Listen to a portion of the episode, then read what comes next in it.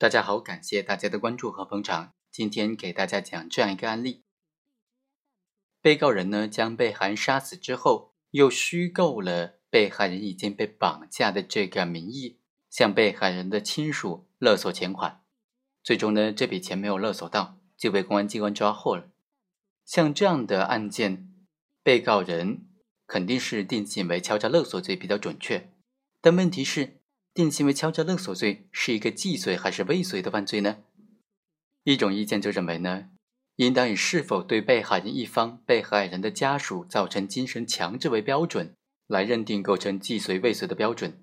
即使没有非法占有财物，没有实际取得财产，也是构成既遂的。第二种意见就认为，认定敲诈勒索罪的既遂和未遂，应当以对被害人是否产生了精神强制，并且。直到他不得已交付的财物为标准。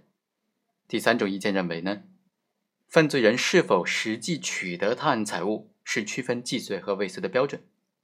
综合来看呢，我们认为敲诈勒索罪它是主要侵犯财产的犯罪，首先呢就应当考虑以财物的交付或者取得作为认定敲诈勒索罪的既遂和未遂的标准，以被害人是否受到精神强制作为判断本罪既未遂的标准。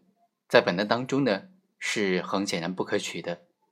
至于说到底是以被害人是否已经被迫交付财物，还是说以犯罪嫌疑人是否已经实际取得财物为标准呢？这就需要进一步探讨了。侧重于犯罪完成说的观点就认为，应当以犯罪人取得财物为标准，只有他实际取得了财物，犯罪才能够完成，才能够构成既遂。而侧重于被害人财产权益保护的观点就认为，应当以被害人是否已经被迫交付财物为标准。因为只要被害人已经被迫交出了财物了，就意味着被害人的财产权益已经受到了实际的侵害。应该说，两种观点呢都有一定的道理。在司法实践当中，通常就认为，被害人交付财物和犯罪嫌疑人取得财物，在通常情况之下都是一致的。当然不排除不一致的情况，比如被害人已经按照犯罪嫌疑人的要求将财物放在某个特定的地点，或者直接交付给了犯罪人，或者是犯罪人所指定的特定的人，但是犯罪人本身呢还没有取钱，或者是还没有拿到这个钱，或者刚拿到就被抓获了。这个时候从表面上看，被害人交付财物和犯罪嫌疑人取得财物在时间上有可能不一致。但从本质上呢，犯罪人虽然没有前往实际取得财物，由于被害人是按照犯罪人指定的地点或者指定的人进行交付的，所以也应当视为犯罪人可以实际的取得这个财物。因此，无论是依照交付说还是依照取得说，都应当认定为是既遂。